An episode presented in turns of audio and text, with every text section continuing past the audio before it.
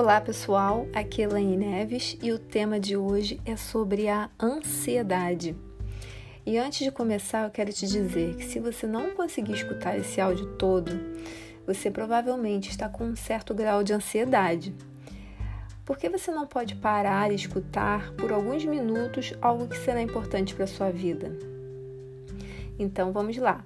Bom, a palavra ansiedade hoje em dia é muito falada e nós a conhecemos muito bem. Geralmente a usamos para caracterizar um estado, desagradável de agitação interna, acompanhada de algum comportamento nervoso, ocasionando transtornos no sono, na concentração, dores musculares, entre outras doenças, dependendo do grau da ansiedade. E um dado alarmante, segundo a OMS, é que o Brasil é campeão em números de pessoas no mundo com tran transtornos de ansiedade, né? E esse é um dado atual. Uh, existem várias abordagens de estudiosos da psicologia citando a origem, as causas né, desses transtornos, desde aspectos espirituais, mentais e físicos. Eu vou comentar aqui um pouco sobre um desses, cada um desses pontos de vista e relacionar as dicas que esses profissionais sugerem, ok? Ah, e começando por um nível mais sutil, vamos falar do aspecto espiritual de quem sofre com ansiedade. É, segundo uma das minhas mestras, que é a Cristina Cairo, tanto a depressão quanto a ansiedade são oscilações de um só sistema, o medo. Medo de quê? Medo das coisas não acontecerem. A pessoa quer solucionar e tem pressa e fica preocupada com isso porque está fora do tempo, atropela as situações, age impulsivamente e muitas vezes interpreta antes do tempo. Ela não vê que tudo tem uma hora certa para acontecer em nossas vidas e na vida das pessoas que nos rodeiam.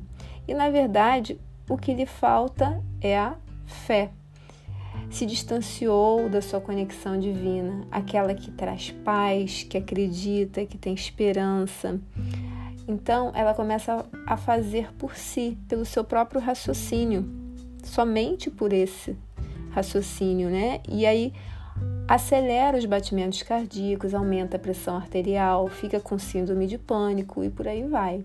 E o que ela precisa? Desacelerar, ter momentos de sintonia com o que acredita de mais divino, seja através da religião, meditações ou simplesmente buscando através de orações, entrando em contato com o que há de mais puro no seu coração, ter um momento, ter esse momento todos os dias, Outro fator que irá ajudar é a busca do autoconhecimento, saber quem é, o que quer na vida, né, para hoje, para o futuro, redirecionando, diminuindo o medo né, e trazendo de volta a fé. Ótimos artifícios são os mapas astrais né, e os numerológicos. Isso no aspecto espiritual. Agora, no aspecto mais mental, eu acho muito interessante a abordagem do psiquiatra Dr. É, Augusto Cury. Ele diz que transtornos de ansiedade são gerados por um fator principal, o excesso de informações que recebemos diariamente e a não gestão do nosso próprio veículo mental. Isso, segundo ele, gera a síndrome do pensamento acelerado é como se comprássemos todos os estímulos externos que recebemos, seja das mídias, das pessoas, e acabamos por dar um cartão de crédito ilimitado para as emoções que surgirem em nós.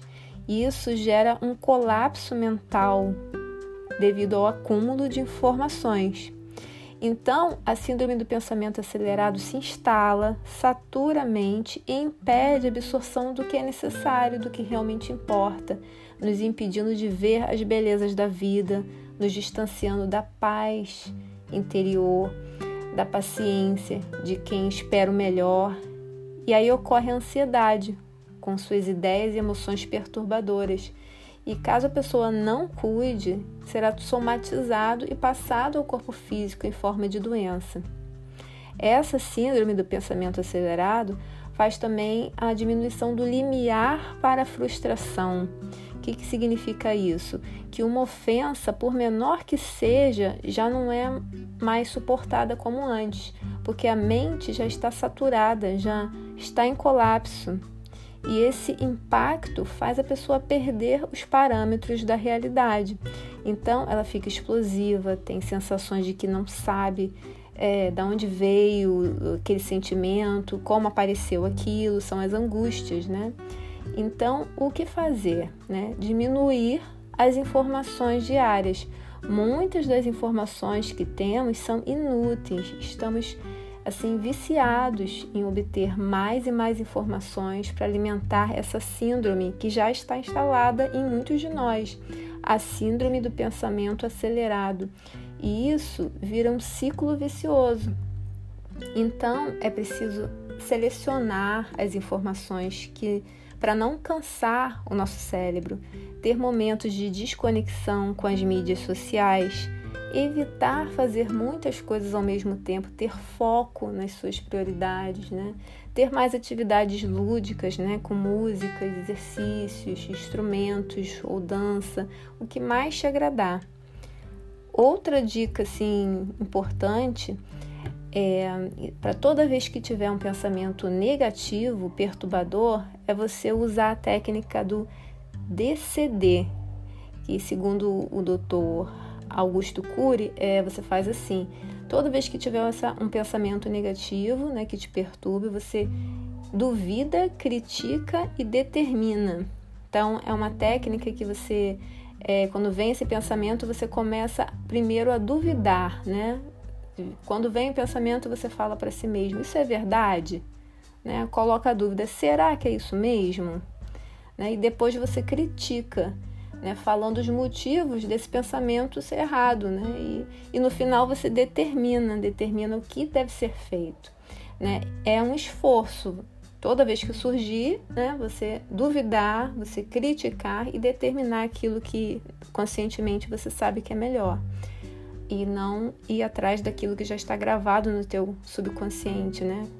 É, então é um esforço que, segundo né, o doutor, ele limpa esse nosso, o nosso subconsciente é, para é, não forçar e não criar, para não reforçar ou criar crenças limitantes.